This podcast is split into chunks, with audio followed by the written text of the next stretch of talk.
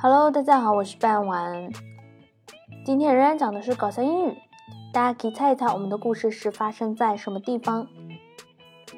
When I moved to California，当我刚搬到加州住的时候，I was a nervous week about earthquakes。我对地震呢极为紧张。My friend Lisa，我的朋友 Lisa，who was born and raised there。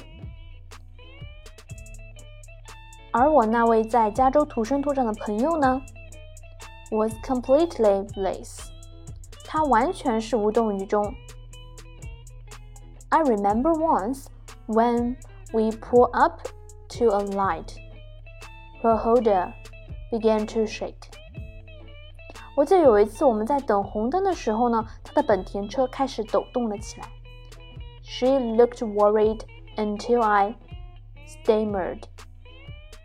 他看起来很担心，直到我结结巴巴地说：“I think that we're having an earthquake。”我想我们是不是碰到了地震了？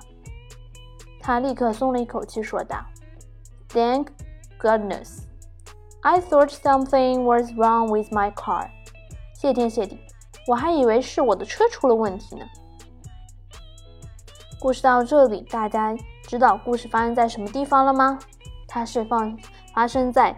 一条路上，是我们的主角和他的土生在加州土生土长的朋友 Lisa 之间的故事。在最后呢，把整篇文章再念一下。When I moved to California, I was a nervous wreck about earthquakes. My friend Lisa, who was born and raised there, was completely bliss. I remember once when we pulled up to a light. Her Honda began to shake. She looked worried until I stammered, I think that we're having an earthquake. Thank goodness, Linda said.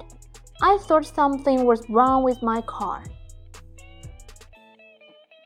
今天内容就到这里结束了，感谢大家的收听，我们下期再见，拜拜。